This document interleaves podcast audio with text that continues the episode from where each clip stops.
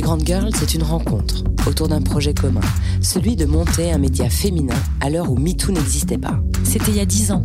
Jamais leur langue dans leur poche, les Grandes Girls aiment l'ouvrir et faire du bruit. Parce que non, ce n'est pas grave de faire du bruit, même quand on est une femme, et ça devient nécessaire quand on veut porter des messages. On assume, on assume tout. Les Grandes Girls, c'est un podcast féministe, impulsé par une envie commune, celle d'éveiller les consciences, d'inspirer, de contagionner et d'impacter le monde positivement. Et tout ça sans se prendre au sérieux. Au programme de cette dixième saison, des rencontres éclairantes sur des sujets de société et les enjeux de demain. Des invités qui incarnent nos valeurs, l'inclusion, l'égalité femmes-hommes. La liberté d'être soi et d'oser prendre le pouvoir. Je suis Katia Martin. Je suis Caroline Lévy.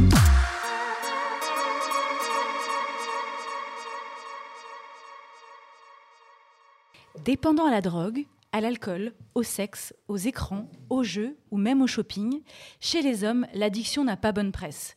Mais chez la femme, c'est encore pire. Il semblerait que les Français sont globalement moins concernés que les Français par les conduites addictives, et les différences sont moins marquées que par le passé et les comportements de consommation des femmes et des hommes tendent à converger. Pourtant, le regard que la société porte sur les femmes ne change clairement pas au même rythme. Préjugés, stigmatisation, jugement, honte, les femmes en situation d'addiction sont traversées par des, des, problématiques sociétales beaucoup plus larges.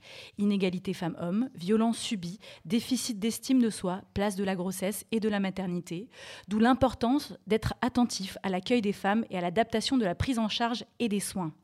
Pour parler sans tabou de ce tabou, encore trop invisibilisé et trop peu considéré, nous avons voulu s'entourer de professionnels de santé, de soignantes et d'aidantes qui accompagnent les consommatrices de substances addictives au quotidien. Et bien sûr, pour en parler, mon binôme de choc. Tu sais maintenant qu'il faut que tu commences par moi. En premier, parce que sinon je me fais taper sur les doigts après. Mais surtout, nos invités de marque qui sont là, euh, évidemment, pour, euh, pour euh, parler et échanger sur, ce, sur cette discussion qui est un vrai sujet de société. dont nous accueillons donc euh, autour de, cette table le professeur euh, Laurence Lalanne, hein, qui est euh, chef de service en addictologie au CHU de Strasbourg, psychiatre également professeur en médecine. Nous avons également Saba Ben Saad, qui est assistante sociale à l'association ALT depuis pas mal d'années maintenant, et aussi Mélanie, ancienne usagère, et qui depuis un an a rejoint GP3A en tant que père aidante. Et bienvenue à vous trois, mesdames, et merci surtout d'avoir répondu euh, à l'invitation qu'on vous a fait il y a, quelques jours pour parler de ce sujet. C'est un sujet qui est vraiment pas évident à aborder. On va être transparente avec Katia. On a voulu l'aborder euh, d'une manière qui n'est pas facile et, on espère ne pas commettre d'impair, on espère ne, pas créer de polémique parce que l'idée c'est vraiment de parler de, ce sujet euh, des addictions et des femmes en toute bienveillance et, surtout sans jugement. Je pense que c'est important de, positionner la discussion dès le départ.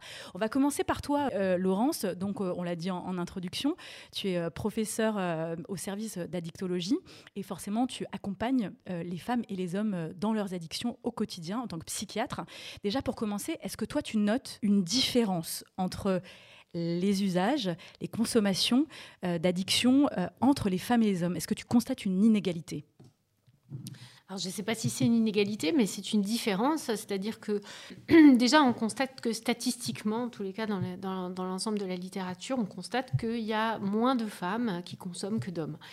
Alors, euh, peut-être pas dans toutes les addictions. Il y a des addictions qui sont plus marquées euh, chez les hommes, et puis il y a des addictions qui sont plus marquées chez les femmes. Par exemple, euh, classiquement, on dit, mais c'est finalement aussi les renseignements qu'on a, euh, parce qu'on voit des patientes dans ce, dans ce genre de registre, on dit que les femmes sont plus addictes au shopping et les hommes auraient plus souvent... Cliché, cliché, on, on, pourrait croire que c'est un cliché, quelque part. On pourrait croire que c'est un cliché. Après, euh, c'est vrai qu'on voit euh, plus d'hommes dans ces situations. Alors, est-ce qu'ils osent plus venir consulter? C'est toute la question qu'on peut se poser, parce qu'effectivement, on sait que être une femme et être addict, c'est une, c'est une difficulté supplémentaire et un jugement de la société qui est supplémentaire, notamment par rapport à la maternité.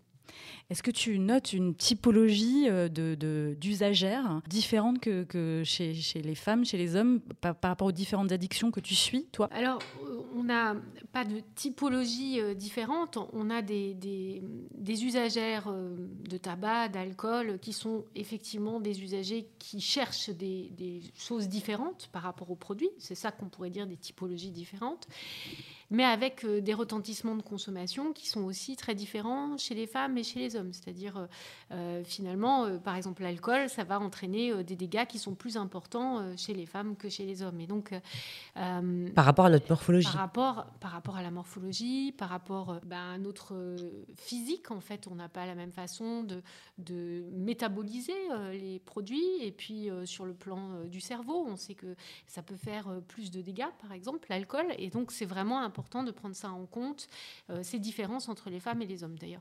Euh, si on regarde les recommandations. C'est deux verres pour un homme et deux, verres. Je te l'ai dit tout à l'heure à l'oreille. et, elle, voilà, elle ne s'empêche pas et elle, elle, le place. trois verres pour une femme. Non, mais c'est, non, non, non, non, c'est deux, verres, pour une, femme, et trois verres pour un homme. J'aimerais bien que ce soit l'inverse en fait. Mais euh, c'est des choses qu'on ne sait pas forcément. Bien sûr, l'OMS livre ce, cette étude-là et on est censé avoir connaissance, mais je pense que, pas me tromper, euh, est-ce que vous saviez que euh, les recommandations, je m'adresse au public puisque nous enregistrons évidemment euh, en public aujourd'hui, est-ce que vous saviez dans le public que les recommandations de l'OMS étaient deux verres par jour pour des femmes et trois verres pour des hommes? Euh, bah, il y a beaucoup de oui. Il y a, moite-moite. Voilà, on va dire que c'est moite-moite. Donc, euh, il y a encore toute une pédagogie à faire, euh, notamment là-dessus. Et notamment par rapport aux addictions, en préparant l'émission, tu expliquais aussi que, que, les ravages sur la santé étaient différents, puisqu'il y, a des, il y, a des, il y a forcément des, des choses qui sont prises en compte différemment, notamment les addictions très jeunes chez les adolescentes qui, qui consomment tabac, cannabis, en plus de la, la, prise de pilules, la consommation de pilules contraceptives. Et ça, ça peut faire des ravages également.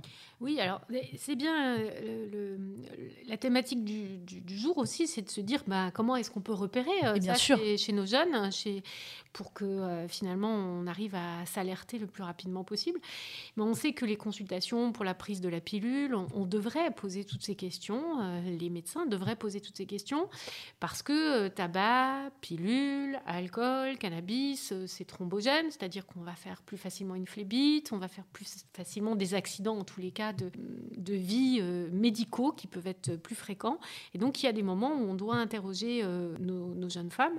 Et euh, ces consommations, quand même, elles sont pas seulement dans la jeunesse. Hein. On sait que toutes ces consommations, les dernières années, en tous les cas jusqu'en 2017, on a eu une augmentation de tabac chez les jeunes femmes et que ces consommations de tabac, aujourd'hui, elles se répercutent avec plus de cancers. Donc, il y a vraiment du job pour euh, favoriser ben, la prévention, pour euh, mettre en place euh, des choses qui permettent à ces jeunes femmes aussi d'être accompagnées dans le sevrage tabagique quand on met en place une contraception ou quand on se marie. Il y a quand même des occasions où on peut rencontrer ces jeunes femmes quand on est médecin et on peut effectivement aider à la prise en charge. Mais quand je t'entends dire ça, il y a aussi, c'est pour ça que c'est un tabou, une difficulté d'une jeune ou même plus âgée face à un médecin qu'on met dans un statut, etc., de, dire, même si on nous dit, de dire, ben, je vais pas dire, mais moi je prends de la drogue, ou moi je fume, ou moi, on a, on a tendance à, à, ne pas l'assumer, et donc on a beau le dire, c'est quand même compliqué. Donc, euh, fort de ce constat-là, comment on fait et est-ce qu'il y a une évolution? Est-ce qu'on ose plus, cas même les jeunes, plus en parler, même dans le milieu médical. Alors, le milieu médical n'est pas quelque chose d'exclusif, je crois qu'il faut vraiment diversifier les approches. Euh, d'abord, euh, il y a tout le système de, consultation jeunes consommateurs, où il y a des points d'écoute, il y a les points d'écoute jeunes euh, qui sont à disposition, et ça, déjà dès l'adolescence, dès 11 ans, il y a un accueil.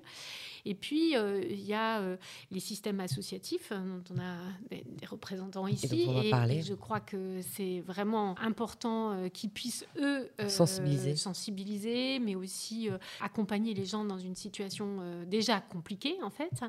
Et puis, eh bien, il y a nous, les XAPA, les, les, structures finalement qui sont associées. Alors, quand tu dis XAPA, pour les novices, pour les auditrices et auditeurs. tous les centres de soins d'accompagnement et de prévention en addictologie.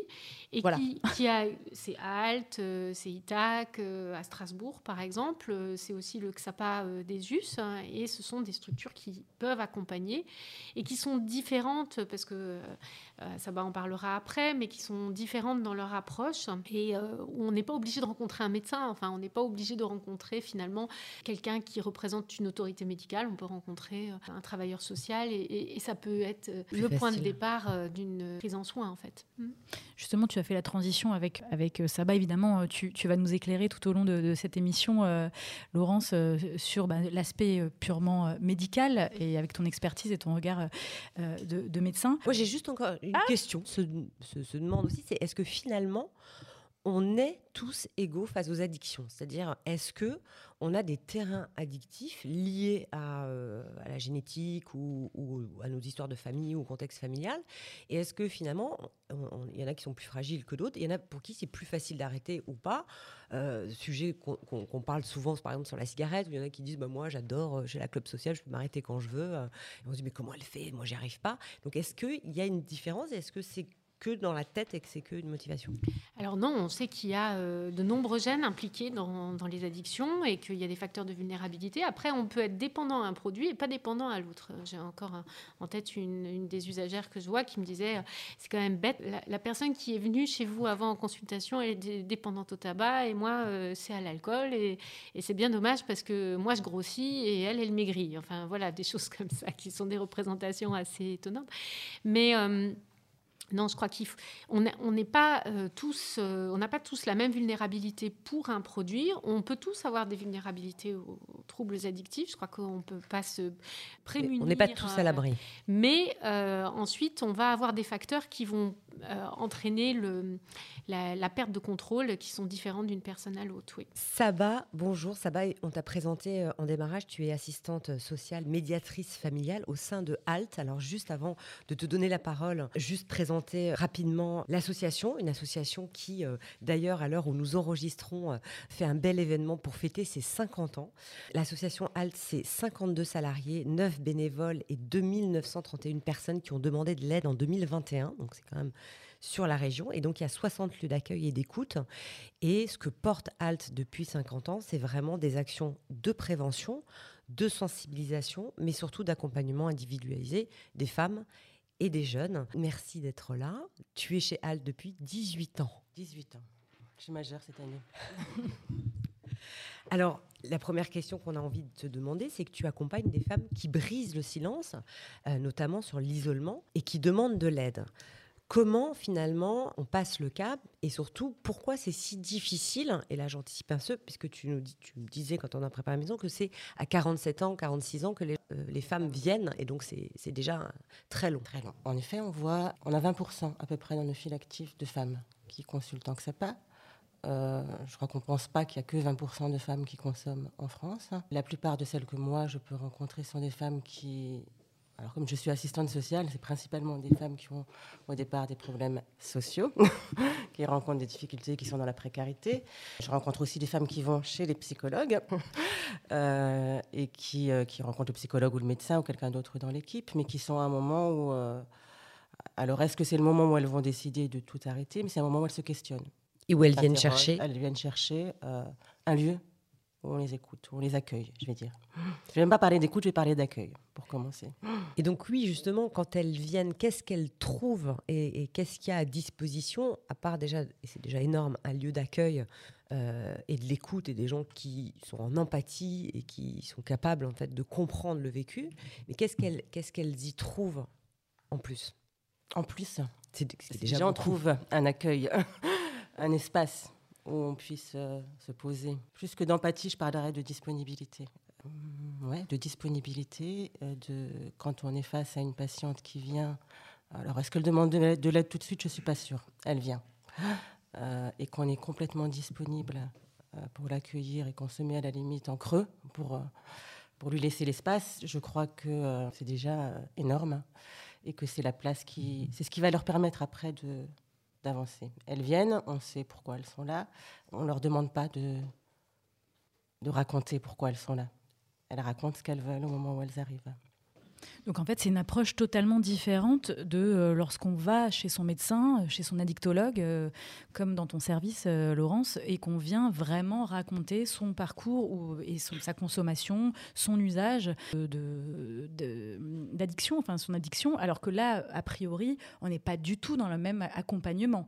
Il y a un parcours médical qui se fait dans un service addictologie, alors que là, il y a vraiment un accompagnement presque social. Au-delà de social, parce que ce que tu disais, Rama, quand on a préparé aussi, c'est que tu dis et tu le dis très justement là, c'est des femmes qui sont en précarité, qui sont souvent isolées. Parce que dans ces parcours que vous proposez, quand tu dis que finalement euh, euh, votre parcours se limite pas au sujet ou à la problématique de l'addiction, mais aussi euh, à leur rapport à leur corps, à leur, estime d'elles-mêmes, à la mmh. confiance en soi, etc.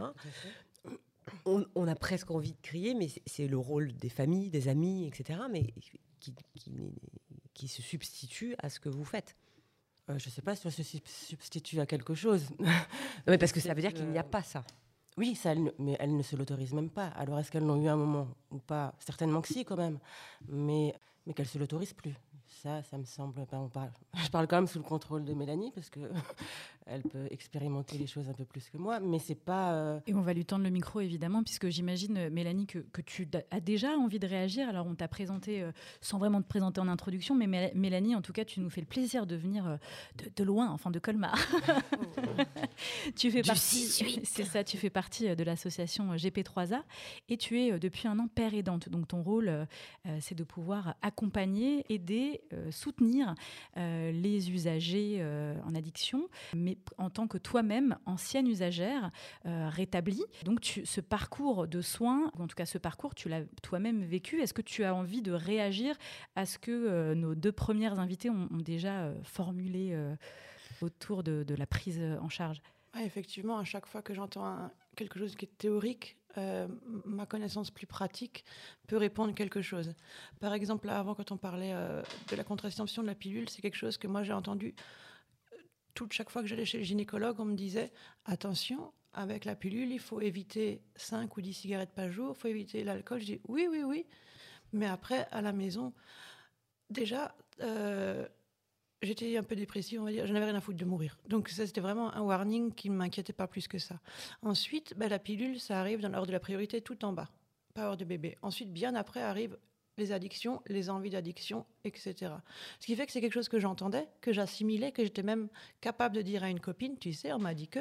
Mais de là à arriver à le mettre, pour moi, ça a été beaucoup plus long, beaucoup plus compliqué. Il y a vraiment un chemin, en fait, euh, vers un rétablissement qui me permette à après coup de m'occuper de ma santé, mais en beaucoup plus global.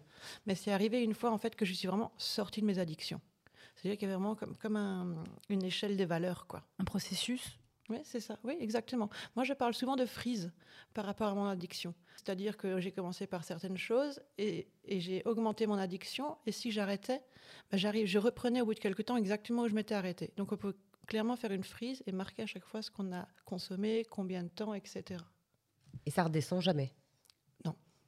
Si on arrête pendant très longtemps ou un certain temps, une fois qu'on reconsomme, on a plus fort que, mais très rapidement on retourne à la consommation euh, de ce que ce que j'appelle la frise. Tu l'as dit euh, juste avant, alors pardon, mais tu as en tout cas euh, lancé le sujet, tu as dit tu t'en avais rien à foutre de la mort.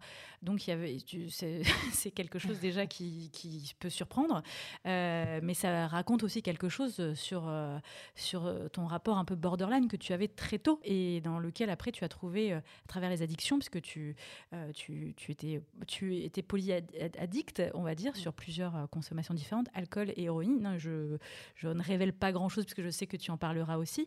Et tu trouvais là-dedans, en tout cas, un refuge. C'est exactement ça, un refuge. J'ai eu une adolescence plutôt mouvementée. Et très rapidement, en fait, dès que j'ai pu, j'ai commencé à consommer beaucoup de choses, en fait, par rapport... Euh, je reviens à la frise. J'ai commencé à 15 ans, en fait, avec l'alcool, où je consommais tous les midis, en fait, avec trois copines, on se bourrait la gueule, clairement, parce que c'était rigolo. Et parce qu'on était dans une très grande détresse qui faisait qu'en fait, une fois qu'on était bourré, euh, y avait, le, poids des épaules partait un petit peu, en fait. Euh, suite à ça, euh, j'arrive à 18 ans, avec, euh, avec la majorité, on a la voiture, on voit les copains, là je suis allée vers les drogues dures. Et c'est toujours ça, ce système festif en fait, parce qu'il y a un tel mal-être derrière et une telle vision du, rien à foutre. De la réalité. Voilà, toujours plus fort, toujours plus vite et une étoile filante, quoi. Donc je suis passée, j'étais en free party très longtemps, je consommais tout, beaucoup de ecstasy, du LSD, ce genre de choses. C'était très festif. T'es arrivé par, en fait, les addictions sont arrivées par la fête. Par la, la dépression, puis la fête. Ah d'accord. En fait, je dirais même dans la dépression, parce que la fête a été une autre façon euh, d'oublier euh, mon mal-être. Donc effectivement, en fait, j'arrivais pas à être complètement sobre, parce que j'arrivais pas à m'amuser en étant sobre. Mais par contre, c'était toujours en fait cette problématique de, dépressif, de, de mal-être, de, de, comment se comporter en fait en nature, quoi. Et donc la fête, bah, c'est euh, c'est comme un feu d'artifice, quoi. C'est à ce moment-là que, tout arrive plus fort et qu'on consomme, que je consomme plus aussi, quoi. Et suite à ça, euh, j'ai continué vers l'héroïne. Et l'héroïne, j'ai trouvé ça magique. C'est-à-dire que c'est le meilleur antidépresseur que j'ai pu trouver. J'avais ni mal au corps, ni mal à l'âme. Ça m'a mis complètement en suspens de mon mal-être. J'étais à une période en fait où je me scarifiais tellement que j'avais fait des séjours à l'hôpital psy pour TS. On m'a recousu plusieurs fois. Et, grâce en fait à ce produit, je me suis retrouvée en, suspens dans un rêve où je, finalement j'avais plus mal. Donc j'ai pris beaucoup de distance avec mon mal-être adolescent présent et j'ai arrêté de me scarifier. Alors j'ai consommé plus de 10 ans. Mais donc il s'est passé énormément de choses pendant ces 10 ans. Donc tu as commencé jeune et tu as arrêté il n'y a pas si longtemps Oui. oui Finalement, oui, je, si on fait nos calculs un peu rapidement. non, oui, tout à fait, oui, c'est ça. Mais euh, autant ça a été une expérience extrêmement complexe sur plein de choses, autant elle m'a été utile parce que j'ai pris la distance avec ma dépression. Sans ça, je crois que j'aurais fini sous un train. Et, et là, en fait, ça m'a vraiment juste j'étais, j'étais, c'était un antidépresseur. Je pense qu'aujourd'hui, il est plus facile euh, d'accéder à des processus de soins, à des psys qui peuvent euh, vous écouter ou vous donner des médicaments, ce que moi, en fait, je n'ai pas rencontré à l'époque et je me suis auto-soignée. Après, j'en ai vu aussi et j'ai pas toujours accroché, pas toujours écouté peut-être ce qu'il fallait. Mais je pense que si j'avais été prise plus jeune en main, peut-être que ça aurait pas donné la même chose. Je suis contente d'être encore en vie et d'une certaine manière, c'est l'héroïne. Mais une fois que je suis sauvée de ma, détresse, bah après, j'étais accrochée à l'héroïne. Et là, là vient un autre, un autre combat finalement. Et, euh, un vrai combat. Parce que ça a été extrêmement compliqué euh, de, sortir de tout ça. C'est, je pense qu'il faut être capable d'une grande résignation. Parce qu'on est tellement bien, et, il faut être capable de se rendre compte que plus jamais on trouvera quelque chose qui est aussi bien. Parce que c'était faux. Et ça, euh, bah, ton témoignage est très fort et on sent bien hein, ce, dans, la, dans, la, salle qu'on t'écoute religieusement. Et en même temps, aujourd'hui, tu viens vraiment porter un message. Et le message que tu as à travers ton activité de père aidante, puisque aujourd'hui, euh, ton métier, c'est d'accompagner les usagers pour leur, dans leur parcours de rétablissement et dans leur parcours pour s'en sortir. Oui, c'est ça, tout à fait. Comme je disais, c'était un vrai combat pour s'en sortir. Et j'ai dû trouver beaucoup de solutions par moi-même. À l'époque, euh, tout ce qui est Xapac, Xarut, c'était pas aussi développé, Addicto, c'était pas aussi développé. Et donc, et je pense j'étais un peu aussi têtue. Mais en tout cas, j'ai fait beaucoup de choses par moi-même. J'ai trouvé beaucoup de chemins par moi-même. Et une fois que je m'en étais sortie, j'avais très envie, en fait, de partager mon histoire. Et, euh, c'est là, en fait, où euh, le métier de médiateur santé-père est arrivé comme une révélation, parce que ça permettait, en fait, de de sublimer toutes ces années que j'ai passées finalement. de les mettre au service de quelque chose, puisque là, finalement, de toute cette expérience-là, tu es au service de. Et on arrive justement au côté où je peux accompagner des personnes. De par mon rétablissement, de par mes expériences, je peux les accompagner. Euh, je, peux leur permettre de, de, se sentir bien face à eux-mêmes, face aux tourments, face au chemin euh, qu'ils vont rencontrer. Je suis un message d'espoir d'une certaine manière parce que en discutant avec eux, je peux leur dire mais vous savez, moi je suis passée par ça, par ça, comme vous, mais je suis arrivée à m'en sortir. Donc lâchez pas, continuez. Euh, je veux leur parler de l'alliance thérapeutique qui pour moi était extrêmement importante. Euh, il y a beaucoup de petites choses que j'ai mis en place aussi, comme par exemple je porte un, je fonctionne avec un pilulier on se dit les pilules, pour les vieux. Ben, en fait, moi, ça m'a vraiment permis de, mettre à distance toute la médication que j'ai et en même temps de la prendre très régulière, ce qui est extrêmement important dans un parcours de soins qui est carré et suivi, quoi. Et c'est des petits exemples comme ça, mais, mais voilà, en fait, c'est médiateur santé père, c'est accompagner des personnes euh, et partager mon expérience afin qu'ils puissent euh, se saisir de certaines choses qu'ils ont besoin à un moment T pour leur propre chemin. Est-ce que tu n'as pas peur parfois d'être trop confronté à des, à des situations, à des témoignages d'usagers qui font écho à ta propre histoire et de parfois être sur un fil et de, pardon, mais replonger, C'est tout à fait vrai. Il y a plusieurs fois, ça arrive des histoires en fait qui vont vraiment faire écho, qui vont bouleverser, et, je pense que c'est, il faut avoir quelque chose à son extérieur qui permet d'évacuer. Je sais pas, faire des balades en forêt, du sport, ou moi j'aime danser, et mais quelque part en fait où si vraiment on est touché de l'intérieur, on a la capacité en fait de d'évacuer tout ce qu'on a pris, tout ce qu'on a entendu, tout ce qu'on a accompagné. Mais oui, oui, c'est. Comme tous les métiers de l'accompagnement. C'est ça, tout à fait. Et du coup, si tu avais une fille aujourd'hui, euh, qu'est-ce que tu aurais envie de lui transmettre et sur, sur, Parce que quand tu dis ce chemin, il a été extrêmement difficile et tu t'es appuyé sur plein de choses. Les gros points d'appui, ce qui fait que cette fois, ça a marché, parce que on entend dans ton parcours qu'il y a eu des rechutes, des arrêts, etc. Il n'y a pas de recette miracle, mais les, vrais points d'appui, les conditions qui, pour toi sont essentielles pour pouvoir y arriver, ce serait, si tu devais les synthétiser, ça serait quoi? La rechute fait clairement partie du chemin. Et ça, il faut arriver à accompagner la rechute quand elle arrive et avoir conscience, et, pas se, sans vouloir, il faut, il faut vraiment avoir conscience que c'est partie du processus. Après, moi, ce qui a permis que j'ai fait énormément d'arrêts, effectivement, mais je pense comme tout consommateur, et ce qui m'a permis euh, d'arrêter, ça a été une ensemble, une, conjecture, conjecture, de choses. Euh, j'avais repéré une cure sans douleur qui me plaisait vraiment, mais qui était en hôpital privé payant. Pendant un an, j'ai mis l'argent de côté en pensant à cette cure. Et, euh, j'ai un peu galéré quand même là-bas. Et ça a été pour moi à ce moment-là que en fait tout s'est bien passé. Mais parce que j'avais déjà euh, consommé beaucoup du psy, de la dicto, donc j'ai maîtrisé un petit peu mon, mon moi, mes démons et les fois où je vais mieux. J'ai été bien accompagnée, bien entourée. Je pense que les post-cures où on part six mois, ça peut être quelque chose de positif aussi pour consolider l'arrêt. Parce que quand on arrête, ben on arrête physiquement. C'est très bien. OK, on prend plus le produit. Sauf que le cerveau, lui, veut encore. Et, le mal-être revient finalement. Et c'est là, en fait, où c'est important d'avoir quelque chose qui permette de, prendre l'après, quoi. un suivi psy vraiment fort. Merci Mélanie, euh, en tout cas euh, pour, ce, ton témoignage euh, puissant, fort. Et, je me tourne quand même sur le, vers professeur en médecine et chef de service en addictologie aux, hôpitaux de Strasbourg. Tu écoutais évidemment Mélanie avec beaucoup d'attention, comme nous toutes autour de la table. Elle parle de, son parcours, de son processus qui remonte à, il y a des années, hein, elle-même adolescente. Qu'est-ce que ça t'inspire d'un point de vue médical, ce témoignage-là de Mélanie?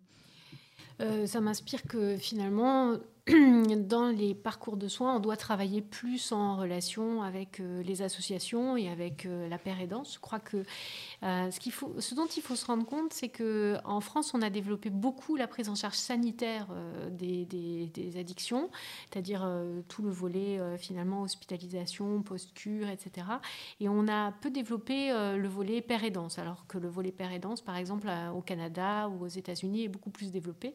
Et donc, ça nécessite finalement euh, euh, des, liens étroits de collaboration entre les associations et, euh, de père aidant et euh, les services, et puis euh, euh, finalement avec chacun une place, parce que c'est vrai que la demande aujourd'hui est très importante, avec finalement le confinement a augmenté les consommations quand même de, beaucoup de gens, a aussi levé le voile sur des consommations qui existaient auparavant et qui n'étaient pas dites, notamment chez les femmes qui sont finalement femmes au foyer et qui consommaient durant les heures où les maris et les enfants étaient eh bien euh, au travail euh, ou à l'école, eh bien, il y a eu une levée euh, de, de, dévoilement quoi dévoilement de, de, ces consommations lors du confinement et des situations d'extrême détresse dans ces périodes-là. Donc là, il y a tout un tas de choses à faire parce que c'est vrai que ces femmes-là vont pas forcément aller consulter et, les associations peuvent être un point d'écoute de, premier recours. Effectivement, on a on a tout le pendant, on a le vécu et on a 18 ans d'expérience euh, où en fait ce que, ce que, ce que tu me dis c'est que ces, ces, femmes souvent tu les suis depuis 18 ans et tu leur dis de manière drôle on, vieillit ensemble, le chemin il est long et tu, tu, l'as dit et de créer une relation de confiance et de savoir que dans 5 ans, dans 10 ans que ça prendra le chemin, ça prendra le temps que ça prendra mais d'avoir quelqu'un qui me soutient et qui est là pendant autant d'années. Oui, euh, bon, c'est pas seulement avec les femmes, hein, c'est aussi avec les hommes. Mais euh, euh, quand je parle de disponibilité, c'est aussi ça. C'est ce que ça crée. C'est la relation que ça crée, la possibilité de, de se soutenir de l'autre. J'ai envie de dire, de, elles savent qu'elles peuvent appeler. Euh, alors, pas forcément Saba, la professionnelle, mais si Saba n'est pas là, effectivement, et que c'est elle qui les accompagne, euh, elles savent qu'il y a un autre collègue qui, sera, qui prendra le téléphone et qui prendra le temps qu'il faut avec elles.